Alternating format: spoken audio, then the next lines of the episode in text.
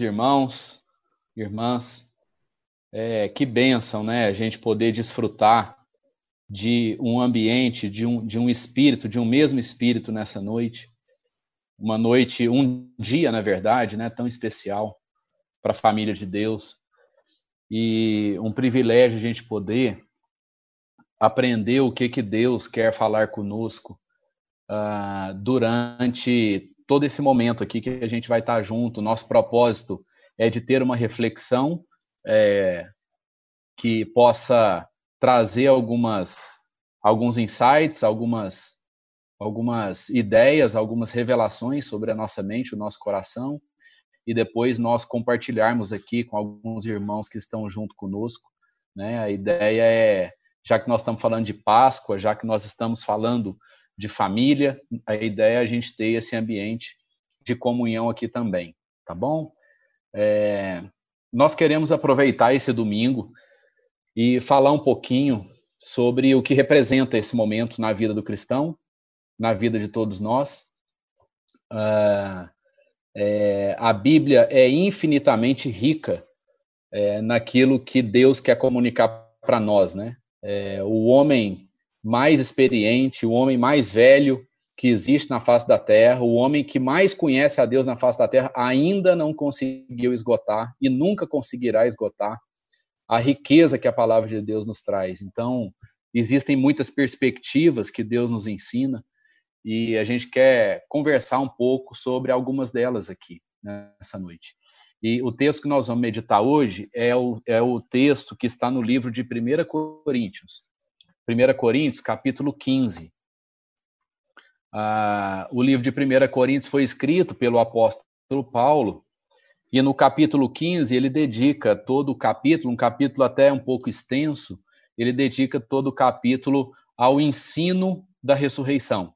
Né? Existia naquela época uma série de pessoas, é, grupos de pessoas que não acreditavam na ressurreição, e é interessante ali você depois ler com calma o capítulo, porque nós não vamos ler ele todo, mas é interessante depois você ler com calma, porque ele, ele trata com, com riqueza de detalhes né, a, a ressurreição.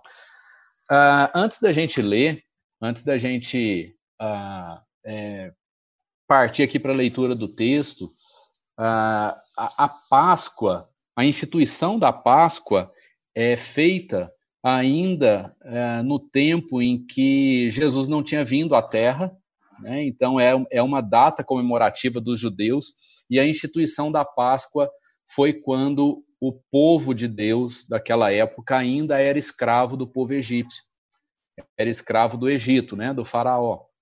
Então, o, o, assim, eu acho que a, a, a tese central nossa aqui, a, a nossa, a, o nosso ponto de partida, mas ao mesmo tempo também o nosso fim, vai ser é, no fato de que a Páscoa é um início. A Páscoa não é um fim. A Páscoa não é aquilo que termina. A Páscoa é aquilo que se inicia em nossas vidas. Né? Então, a Páscoa não mostra o final, ela não, ela não está concentrada, ela não tem o propósito de revelar para nós o final, apesar de revelar. Mas esse não é o propósito principal da Páscoa. O propósito principal da Páscoa, é, naquele tempo em que o povo judeu usufruiu uh, da, daquilo tudo que Deus fez, né? E, e o dia da Páscoa propriamente dito foi o dia em que uh, foi instituída a décima praga que veio sobre o Egito, e ali morreram os primogênitos de todas as casas que não tinham um sangue do cordeiro passado nos portais daquelas casas, e Deus deu essa instrução para o povo dele e disse assim: Olha, vocês vão sacrificar um cordeiro e vocês vão passar o sangue desse cordeiro no portal das casas de vocês. E quando o anjo da morte chegar na casa de vocês, na verdade, ele não vai chegar, ele não vai entrar. Ele vai pular a casa de vocês e isso aconteceu em toda a terra do Egito, e todas as casas de todo o povo de Deus foi poupada naquele dia do anjo da morte dos primogênitos. Então, aquilo significou a última praga, e depois disso, né, o, o, o faraó se posicionou dizendo: Olha, é, Moisés, pega a sua turma, pega o seu povo e vai embora daqui. Então, na verdade, a, a, a Páscoa ela traduz para nós um tempo de transformação. Ela nos fala muito mais de um tempo de transição do que propriamente um fim, do que propriamente um resultado. Né? A ressurreição de Cristo, nós vamos perceber isso na nossa vida, ela precisa ter um significado muito mais ligado à transformação do que a um determinado fim, do que a um determinado ponto de chegada. Né? A ressurreição de Cristo não é o nosso ponto de chegada. É, então, houve, houve, há essa característica intrínseca na Páscoa, há essa característica intrínseca na Páscoa do povo judeu, e há uma característica também intrínseca de ser um processo de transformação na vida do povo cristão. É, enquanto os judeus comemoram isso porque Deus livrou os primogênitos e logo após livrou, livrou o povo dele das mãos dos egípcios, né? Nós cristãos comemoramos como sendo a ressurreição de Cristo, ou seja, é, chegou chegou uma boa nova até a nossa vida. É, houve uma houve uma uma mudança na forma como Deus se relacionava com o seu povo. E aí, ah, no, em 1 Coríntios capítulo 15, vai contar um pouquinho sobre isso, e a gente gostaria de ler, então, a partir do versículo 1. Vamos lá. É, diz assim a palavra de Deus: Ora, irmãos, Desejo lembrar-vos o evangelho que já vos tenho anunciado, o qual recebestes e no qual permaneceis, pelo qual também sois salvos e o retendes tal como o anunciei. Se não é que crestes em vão. Antes de tudo, vos, entregou, vos entreguei o que também recebi, que Cristo morreu por nossos pecados, segundo as Escrituras. Foi sepultado e ressurgiu ao terceiro dia, segundo as Escrituras. Depois ele vem contando, nós vamos pular aqui alguns trechos, ele vem falando do chamado dele, do apostolado do apóstolo Paulo, enfim, de, tu, de tudo que era a vocação dele. É, aí nós vamos pular para o versículo 42. E ele continua assim: Assim também é a ressurreição dos mortos. Semeia-se o corpo em corrupção. É ressuscitado em incorrupção. Semeia-se em desonra. É ressuscitado em glória.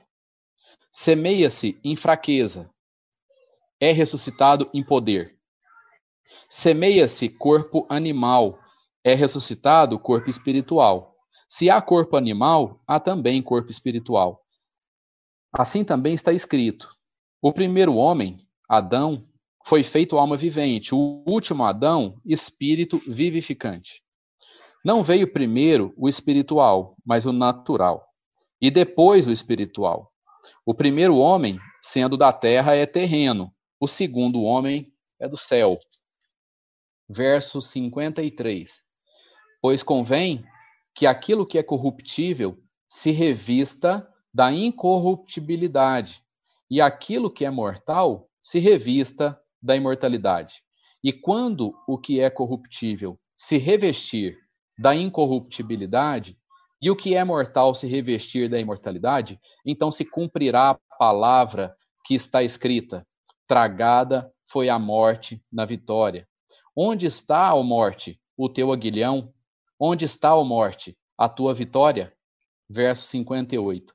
Portanto, meus amados irmãos, sede firmes e constantes, sempre abundantes na obra do Senhor, sabendo que no Senhor o vosso trabalho não é vão.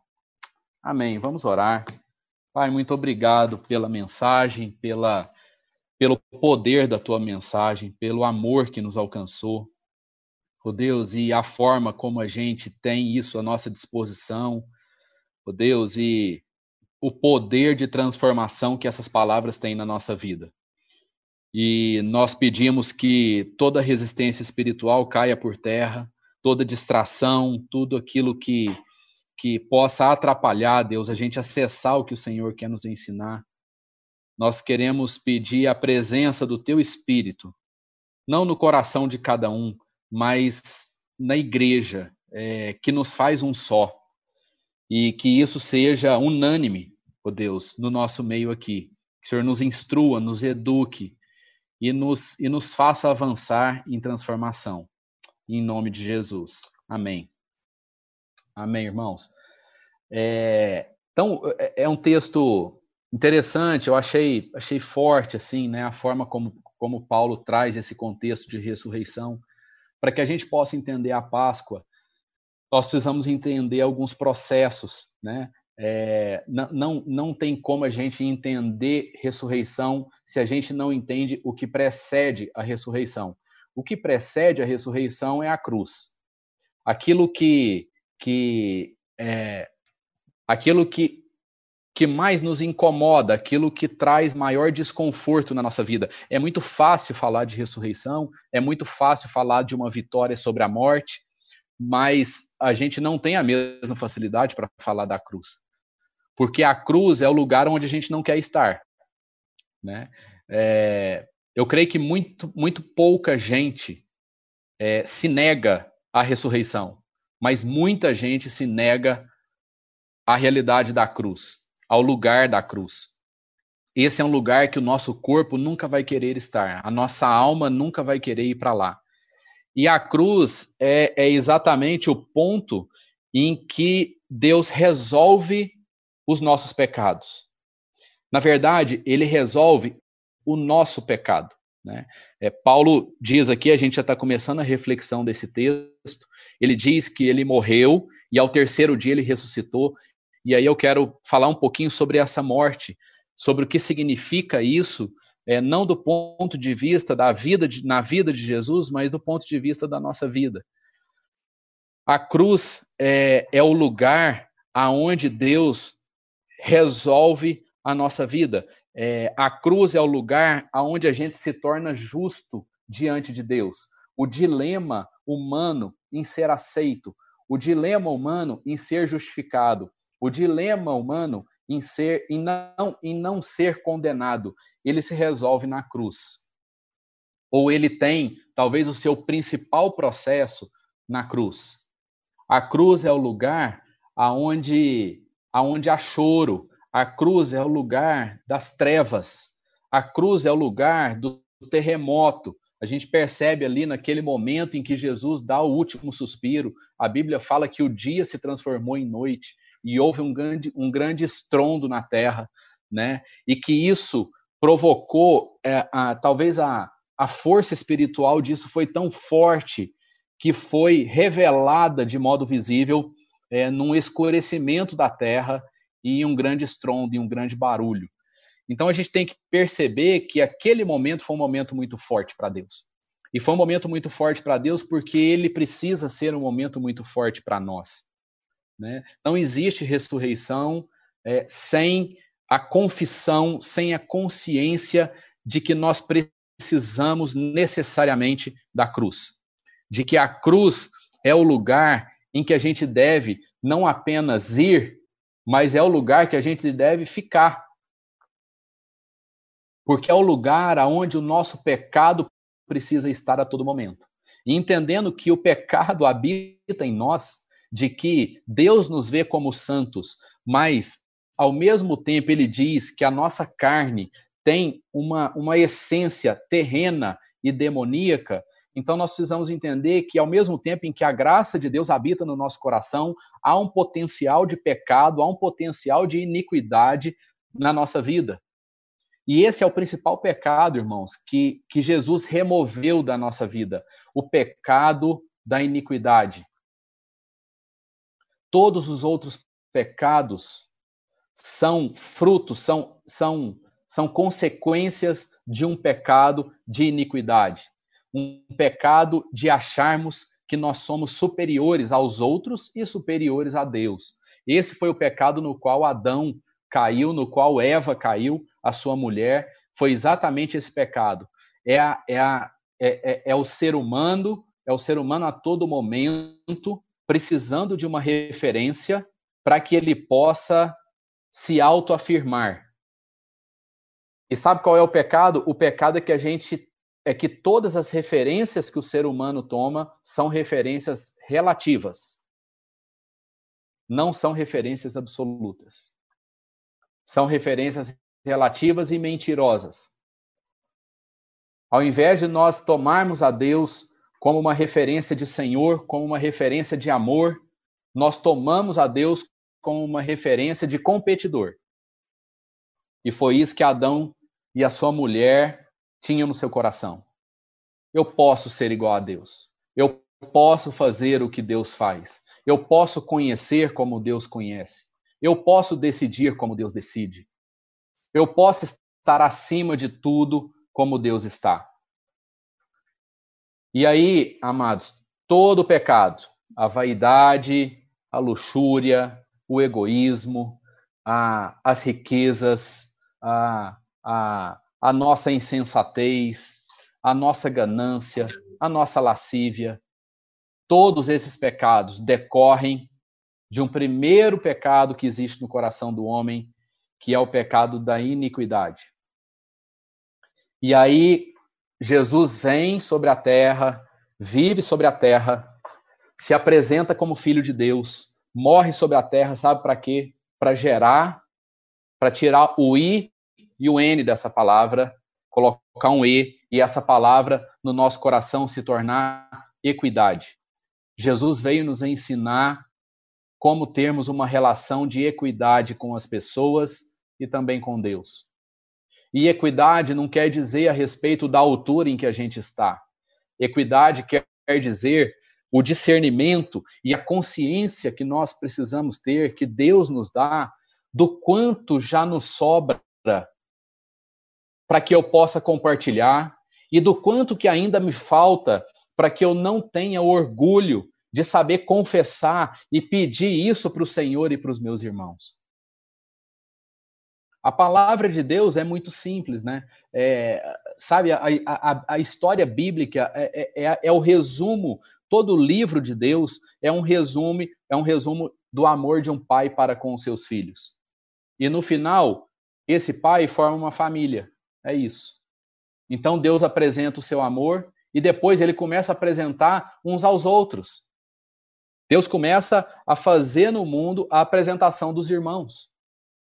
E diz o seguinte: vocês precisam se entender, vocês precisam se amar. E, e é bem isso mesmo, porque é um mandamento. Vocês precisam se amar. E a referência está aqui em Jesus Cristo. Então, a partir do momento em que nós temos o dilema humano do pecado da separação de Deus resolvido, nós estamos livres. Para quê, amados? Para usufruir de uma realidade de ressurreição. Nós estamos livres para começar a caminhar uma realidade de ressurreição. O que, que quer dizer ressurreição? Quero traduzir ressurreição aqui como sendo vida. Ressurreição é vida. Ressurreição é tornar a viver. Ressurreição é aquilo que surge imediatamente após a morte da carne. Tudo aquilo que é natural, tudo aquilo que é carnal, tudo aquilo que é terreno, tudo aquilo que é demoníaco, tudo aquilo que é fruto da nossa alma, morre na cruz. E não para por aí, porque é maravilhoso. O plano de Deus para a vida do homem é maravilhoso, porque não para por aí. E aí, Jesus ressuscita. E estava lendo um texto esses dias e, e dizendo que a, a última vitória a ser vencida é a vitória sobre a morte. A única coisa que Deus ainda não tinha dado jeito, Deus tinha dado jeito na nossa vida, Deus tinha dado jeito no nosso pecado, Deus tinha dado jeito nas nossas crises de identidade, Deus tinha dado jeito na nossa ansiedade, porque Jesus vem e diz: Vinde a mim, todos os que estáis sobrecarregados, e eu vos aliviarei. Aprendam de mim, porque eu sou manso e humilde de coração. O homem já tinha aprendido isso, mas o homem não tinha resposta para a morte. Não havia ainda existido uma revelação de Deus e nem do homem em relação à morte.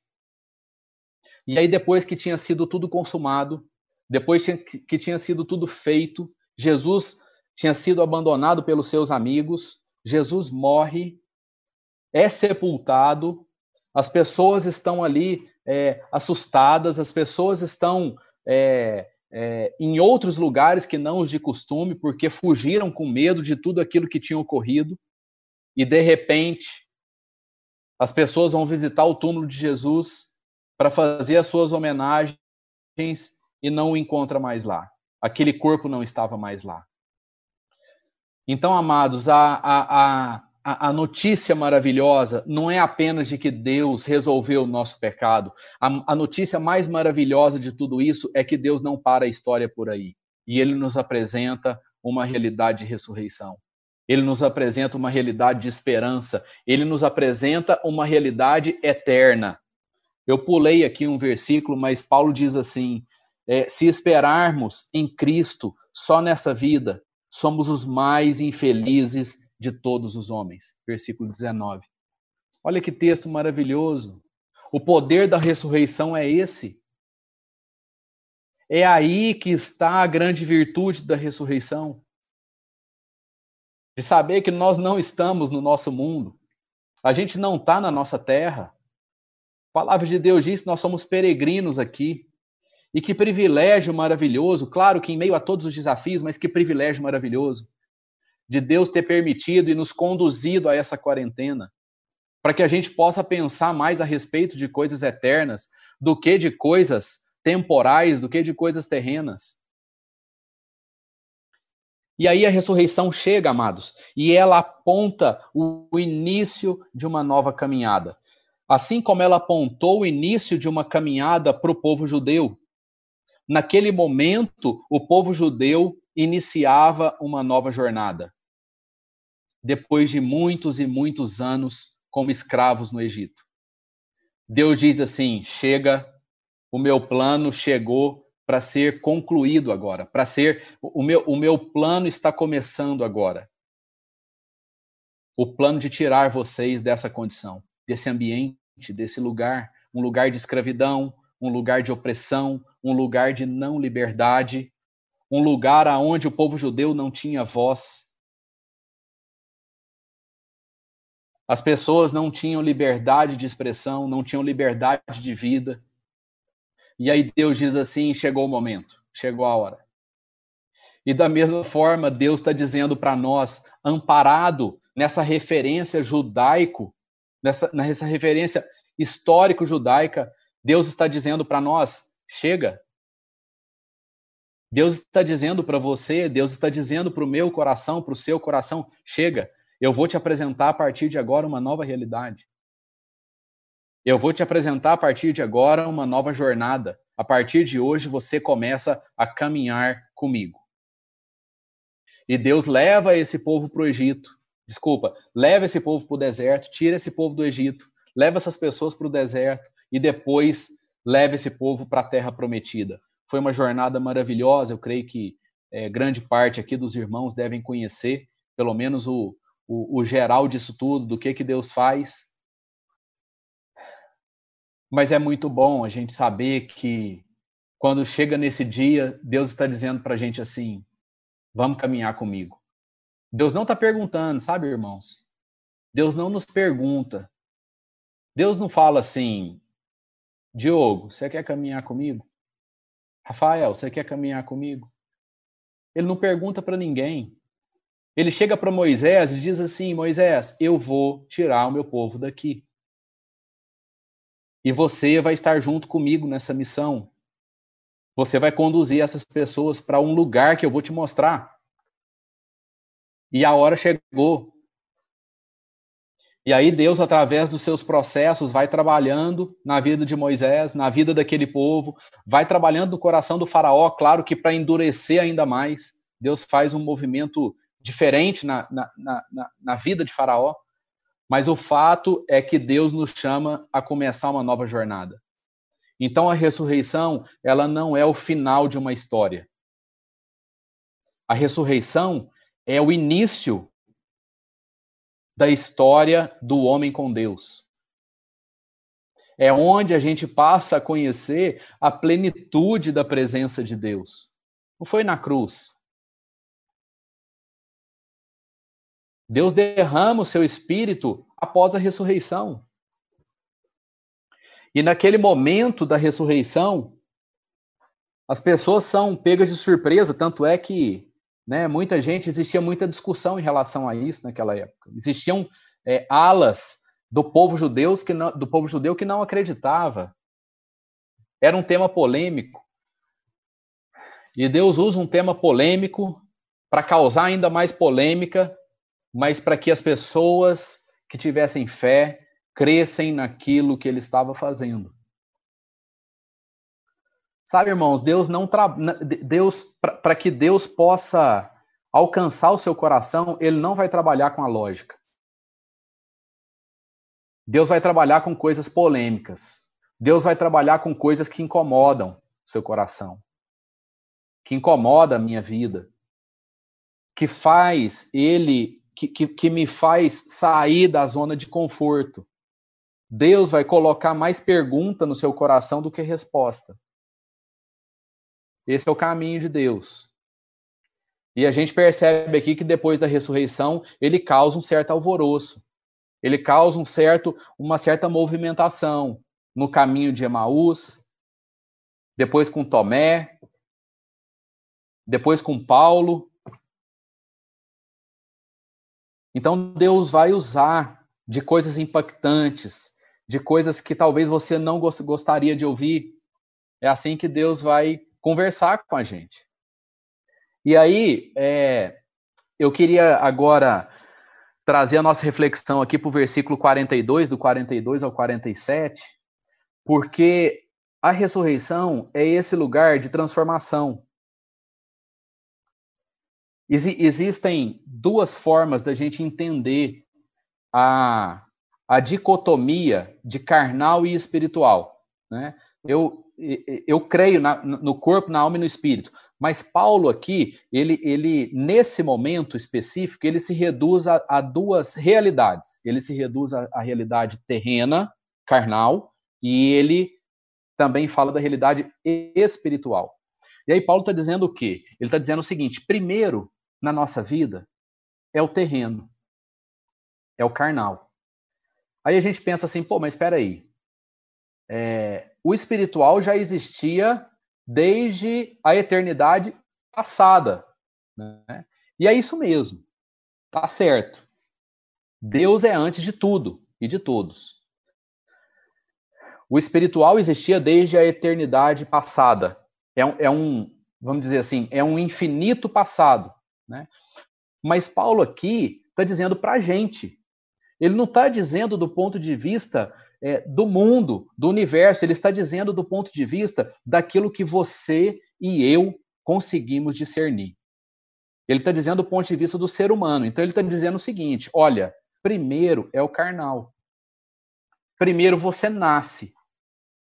Primeiro você sente dor, você chora, você come, você faz as suas necessidades. Aí depois, na medida em que você vai crescendo, você vai tendo é, informação, noção e embasamento espiritual. Então, o, o espiritual, nesse aspecto do ser humano, é depois do carnal. Assim como a terra prometida foi depois do Egito. Assim como o pecado na nossa vida veio antes do nosso encontro com Deus. Então, o que Paulo está querendo dizer é que a, a, a, transformação baseada na ressurreição é uma transformação da carne para o espírito. A ressurreição é o poder de Deus para que o nosso coração seja transformado do ponto de vista carnal para o ponto de vista espiritual. É a ressurreição, meu irmão, é, é, é o poder da ressurreição que vai fazer com que o nosso coração seja convertido da nossa iniquidade, que foi resolvida lá na cruz.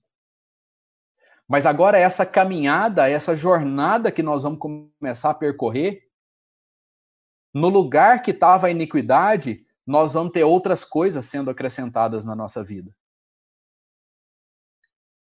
Deus passou uma borracha na iniquidade. Deus virou a folha da sua vida. E a palavra de Deus diz que Deus não volta nessa folha.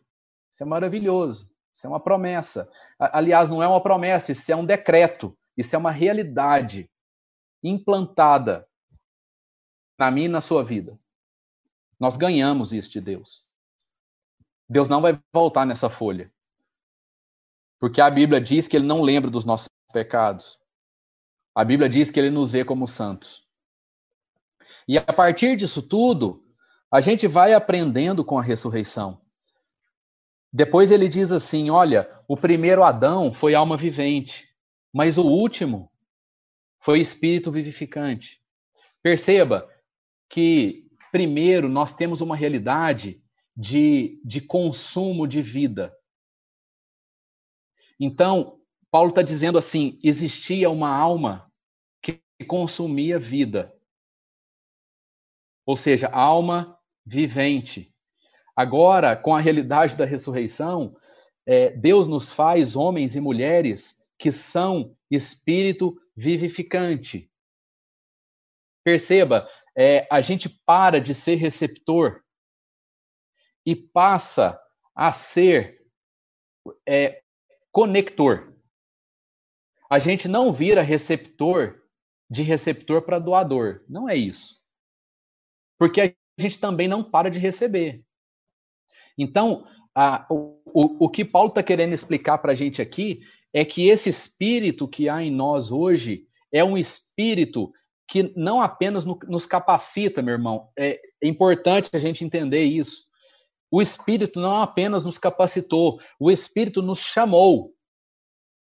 Há uma vocação depositada na vida de cada cristão, na vida de cada pessoa que conhece a Deus, há um chamado, há uma, há uma espera de Deus em relação a nós, para que nós sejamos espírito vivificante, para que nós sejamos fluxo, para que nós sejamos condutores. Nós somos responsáveis hoje não mais por receber, por uma alma que recebe, por uma alma que a todo momento está mostrando as suas carências, mas nós somos hoje a, a, a parte responsável pela condução.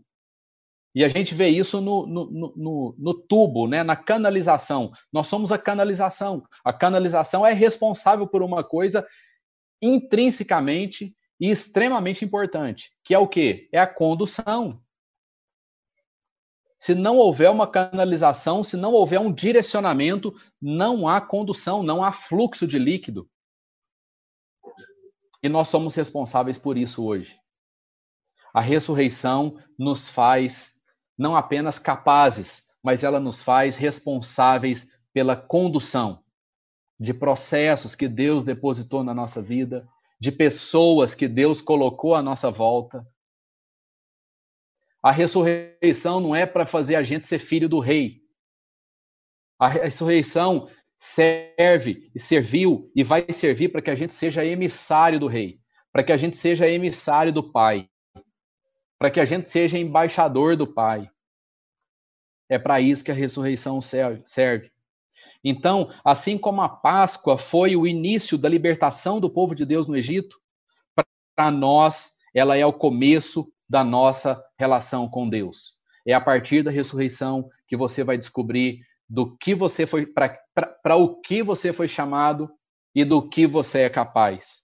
É nesse momento que começamos uma transformação em que a nossa vida passa a ser fluxo e passa a ser canal de condução. Amém, amados?